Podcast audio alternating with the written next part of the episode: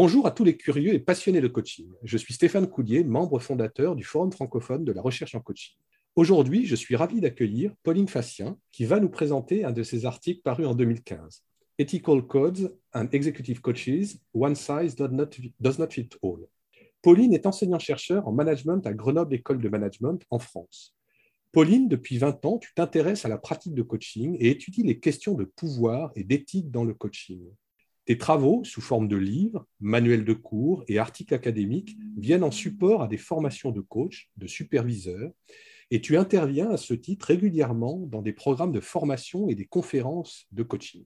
Tu as co-créé et dirigé une formation de coaching à l'IAE de Lyon. Tu es diplômé de l'école HEC Paris, d'un DEA en sociologie du pouvoir de Paris 7 et d'un doctorat en management de HEC Paris. Tu as un parcours professionnel académique international puisque tu as vécu et travaillé en France, aux États-Unis et en Colombie. Ma première question, Pauline, de quoi parle l'article que tu as choisi de nous présenter? Alors, cet article s'intéresse au rôle des codes de déontologie pour résoudre les conflits éthiques en coaching. Et pourquoi as-tu choisi de nous le présenter aujourd'hui? L'éthique est présentée comme un enjeu crucial pour la professionnalisation du coaching je dirais comme un passage obligé si le coaching veut passer du statut de métier à profession. Plusieurs auteurs l'ont évoqué, comme par exemple Turner et Passmore dans un article de 2018 sur les dilemmes et décisions éthiques prises par des superviseurs de coach, ou bien David Gray en 2011. Et ces auteurs pointent du doigt notamment deux choses. Les recherches sur l'éthique et sur la cuisine éthique sont assez rares. C'est un problème pour cette discipline en construction du coaching. Donc, en fait, on ne connaît pas vraiment les situations typiques dans lesquelles les coachs éprouvent des défis éthiques et comment ils s'en dépatouillent. Alors, si vous me permettez, j'utilise à dessein ces expressions pour insister sur le fait que les coulisses des décisions éthiques demeurent impénétrables. Deuxième chose, lorsqu'elles existent, ces recherches restent souvent à un stade prescriptif et normatif, c'est-à-dire il faut de l'éthique. C'est bien pour cela que j'ai parlé de passage obligé. L'éthique pourrait être vécue comme une contrainte, comme une chose à laquelle il faut se conformer. Il faut montrer pas de blanche alors qu'il y a bien d'autres visions de l'éthique. Et si on revient à ses origines antiques, l'éthique, c'est la conduite de la vie bonne. C'est ce qui peut nous mettre sur la voie du bonheur. C'est donc une toute autre perspective, beaucoup plus inspirante. J'ai envie d'ajouter euh, à ces deux raisons que je viens de présenter qu'aujourd'hui, euh, je veux partager avec vous cet article parce qu'il me semble que la question éthique, à l'orée des challenges qui se posent en ce début du XXIe siècle, sont très importants. Et la question que j'ai envie de vous poser, c'est quelles sont les responsabilités éthiques du coach et du coaching aujourd'hui? Tu parles de l'importance de ce sujet, l'éthique. Selon toi, qu'est-ce qui fait la particularité des enjeux éthiques en coaching? Les questions éthiques se posent bien sûr dans d'autres professions de service ou qui impliquent des relations. Mais je pense qu'une différence de taille est la complexité relationnelle et contextuelle dans laquelle le coaching prend place. À la différence d'autres services où le bénéficiaire est aussi le commanditaire et le payeur, on peut par exemple penser à une relation thérapeutique entre un patient et son psy. Le coaching en milieu de travail implique des contrats, tri, voire quadripartites. Et donc, celui qui bénéficie du coaching, du service, n'est pas le même que celui qui va le suggérer. Par exemple, le gestionnaire des ressources humaines euh, ou celui qui le paie. On entre donc dans une grande complexité euh, relationnelle qui peut donner lieu à différents types de mésusages ou abus. Quand je dis mes usages, je pense, par exemple, quand on utilise le coaching pour obtenir des informations à l'insu du coaché, faisant du coach un agent secret, ou quand un manager va prescrire un coaching à son collaborateur en le désignant comme le problème, faisant de lui un bouc émissaire, ce qui lui permet d'éviter de se remettre en question en tant que manager ou de remettre en question l'environnement, le contexte. On va dire que dans ces situations de mésusage ou d'abus, le coaching est détourné de son usage premier d'accompagnement pertinent. Et pour répondre plus largement à la question de cette science de la question éthique en coaching, euh, je vais m'appuyer sur Francis Anafé et Lawrence Vitulano, plus précisément leur article publié dans Journal of Business Ethics en 2013, qui souligne trois facteurs principaux qui font de la question éthique une question particulièrement importante et singulière pour le coaching. Alors tout d'abord, la diversité du corpus théorique et des approches de coaching qui amènent à des visions divergentes, un manque d'accord sur ce qu'est une bonne pratique en coaching. Ensuite, il y a un certain manque de structuration de l'industrie, du fait de sa relative jeunesse, avec des potentielles prises de pouvoir de certains acteurs pour imposer leur vision du coaching. Enfin, ces auteurs mentionnent euh, le clash de culture qui peut exister entre le coach et le contexte dans lequel il intervient. En effet, selon ces auteurs, les coachs ne sont pas toujours familiers euh, des pratiques, des valeurs, des us et coutumes euh, des milieux organisationnels dans lesquels ils interviennent, en particulier s'ils s'appuient sur des référentiels thérapeutiques et minimisent euh, les jeux de pouvoir en entreprise. Et donc, en réponse à ce qui est perçu comme une hétérogénéité dans le coaching, un manque de structuration et de ligne directrice, certaines associations se sont organisées pour proposer ensemble des repères communs à l'image du Code de déontologie globale des coachs, mentors et superviseurs, qui a récemment vu le jour en 2016 à l'initiative de plusieurs associations, dont l'Association for Coaching et le MCC. Ce code euh, se présente comme un guide de bonne pratique qui a pour objet de définir des directives et standards en matière de comportement, agissement et interaction attendue. Dans sa dernière version de 2021, il couvre trois thématiques. Les relations avec les clients, confidentialité, interaction inappropriée, ce qui est une conduite professionnelle, un comportement responsable, et qu'est-ce que l'excellence de la pratique Supervision permanente, développement professionnel continu. Mais le problème, ou la chance, c'est que le réel résiste et que, comme le disait David Gray, l'éthique ne peut pas se limiter à simplement suivre des prescriptions comme on suivrait un livre de recettes. Et c'est pour cela que tu as décidé de te pencher sur les codes d'éthique. Tout à fait. Euh, et pour m'attaquer à la question des codes dans le coaching, je me suis d'abord penchée sur la littérature sur les codes éthiques en management, comme ceux qui peuvent être utilisés dans les entreprises. Alors, Bien souvent, ces codes s'appuient sur une vision assez objectivante du dilemme éthique, c'est-à-dire comme un objet, comme quelque chose d'extérieur à la personne. J'ai envie d'utiliser l'image du code du mastermind, tu sais, que l'on doit déchiffrer, ces petits champignons de couleur qu'il faut découvrir. Dit autrement, cette vision suggère que le dilemme éthique est un problème et que face à celui-ci, un code d'éthique permet de trouver la solution. Oui, c'est tout à fait ça. Et face à cette vision de l'éthique, je soulève deux critiques fondamentales. Cette vision objectivante a tendance à survaloriser la dimension rationnelle, à présenter la prise de décision comme un processus qui va suivre des étapes avec des critères très rationnels. Or, on sait depuis un certain temps que la rationalité est limitée et que euh, le rôle des émotions dans la prise de décision éthique doit être pris en Ensuite, les dilemmes éthiques ne sont pas les mêmes pour tous. Souvent, un dilemme éthique dit beaucoup de nous-mêmes. Ils sont, euh, ces dilemmes éthiques, d'une certaine manière, subjectifs. Ce que je veux dire, c'est qu'ils nous reflètent, ils parlent de nous, ils sont nos miroirs. Ce qui va te poser problème, Stéphane, ne me posera pas forcément problème, et vice-versa. C'est pour ça que ce sont des dilemmes, qu'ils sont complexes. Nos dilemmes, d'une certaine manière, sont liés à notre talent d'Achille, à notre histoire. Il faut composer avec nos dilemmes. Et donc, c'est fort de ces limites que j'ai décidé de me pencher sur les limites que les coachs éprouvaient dans le recours au code de déontologie pour résoudre les conflits éthiques. Merci Pauline, c'est très intéressant. Euh, et comment as-tu conduit ton étude? Alors, j'ai collaboré avec deux associations de coachs, l'ICF France et la Société française de coaching. Et donc, j'ai mené une étude par entretien en rencontrant pour cette étude-ci 27 coachs. Je leur ai demandé de partager avec moi une situation critique. J'ai utilisé ce qu'on appelle la technique de l'incident critique tiré des travaux de Flanagan, c'est-à-dire qu'ils ont partagé avec moi une situation dans laquelle ils étaient bloqués.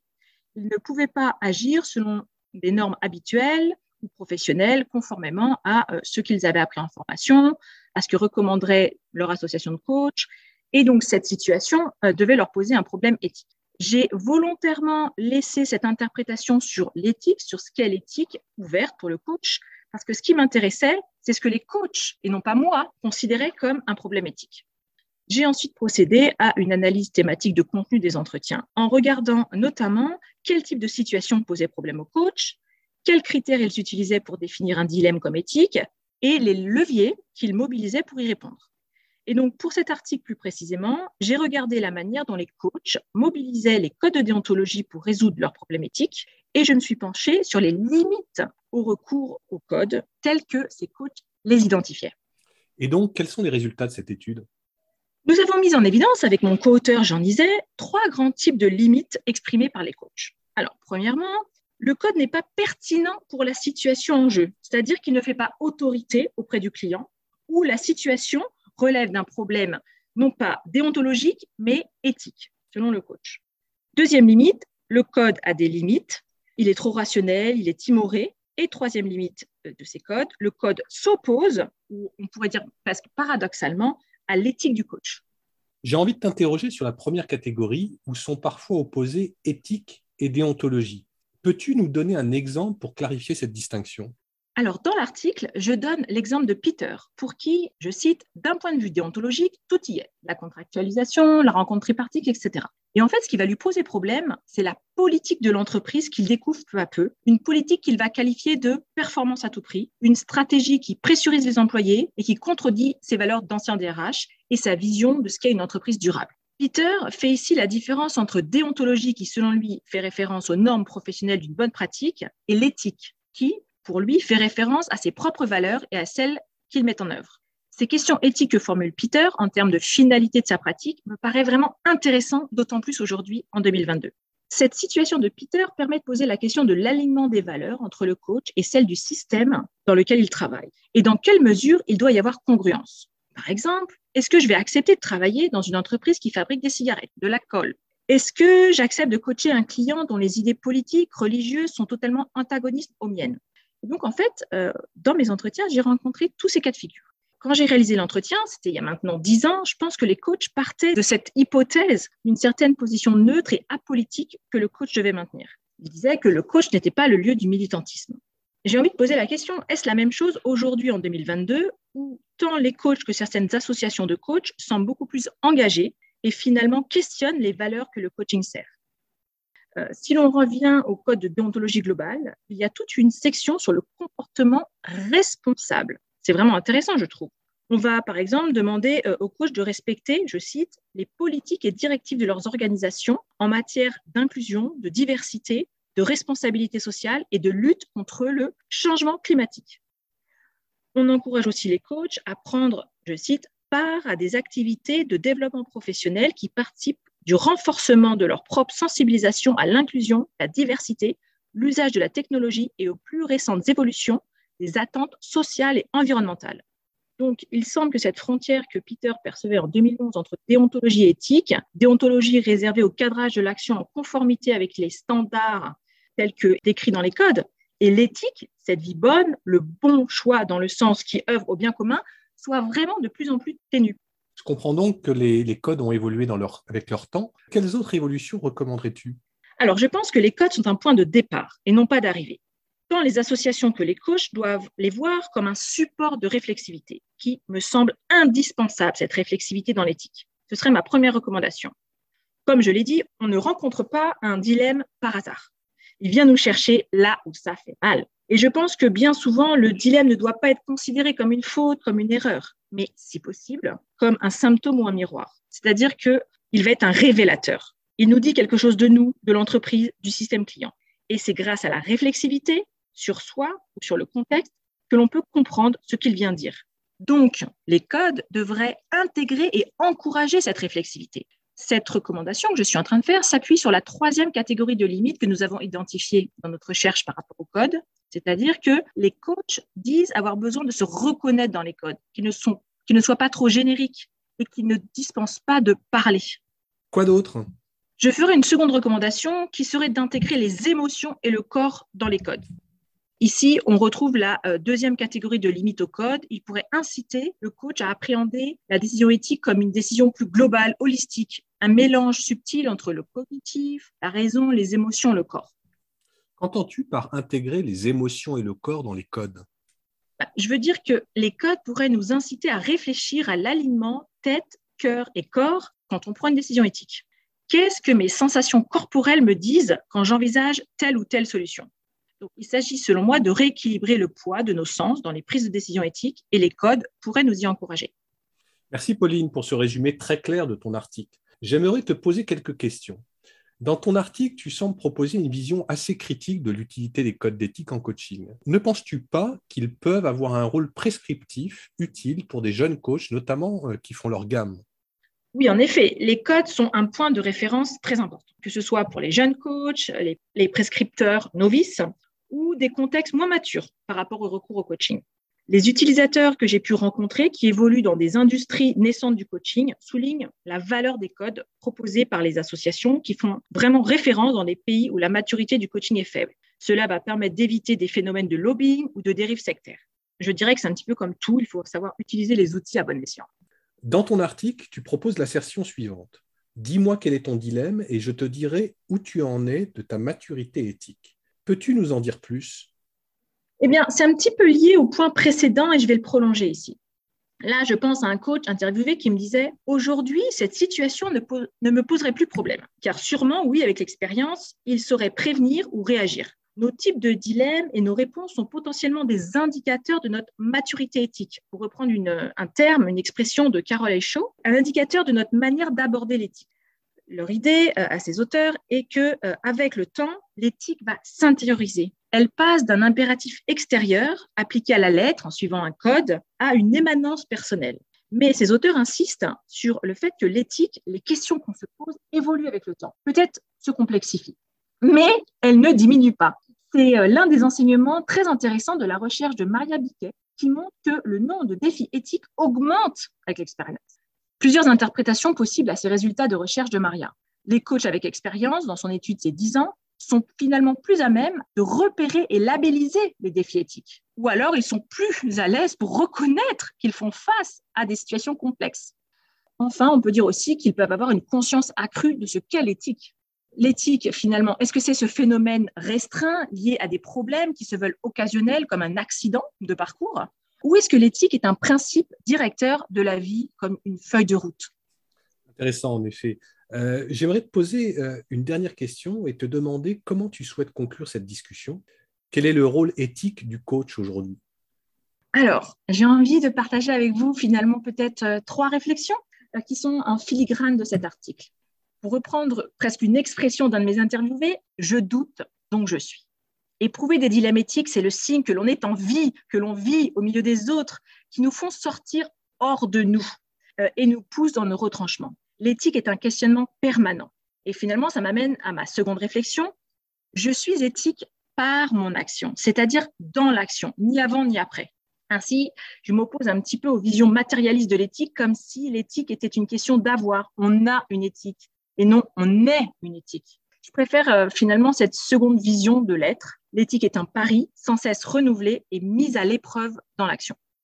Enfin, peut-être euh, dernière réflexion, quelle est la responsabilité éthique du coach aujourd'hui? Notamment, euh, quelle est cette responsabilité dans notre contexte social, environnemental et géopolitique? Ça, ça, pose pour moi vraiment la question de la neutralité en coaching, souvent présentée comme un attribut d'un bon coach, c'est-à-dire défini en termes euh, de suspension, de retrait lié de facto à une position de tiers externe. Est-ce que cette position de tiers est éthiquement tenable? Eh bien, je vous laisse avec cette question qui appellera peut-être un autre podcast. Merci Pauline pour ce partage. Tu m'as permis de voir les codes d'éthique sous un angle nouveau et j'espère que ce sera le cas également pour nos auditeurs. Merci également à nos auditeurs, nous espérons que cet épisode vous aura plu. Si c'est le cas, n'hésitez pas à vous abonner à notre chaîne podcast sur iTunes ou Google Cast, à le partager et à mettre 5 étoiles. Vous pouvez également nous laisser vos commentaires ou nous contacter. Nous nous ferons un plaisir de vous répondre. Au nom de toute l'équipe du Forum francophone de la recherche en coaching, à bientôt pour continuer à repousser les frontières entre la recherche en coaching et ses aspects pratiques sur le métier de coach.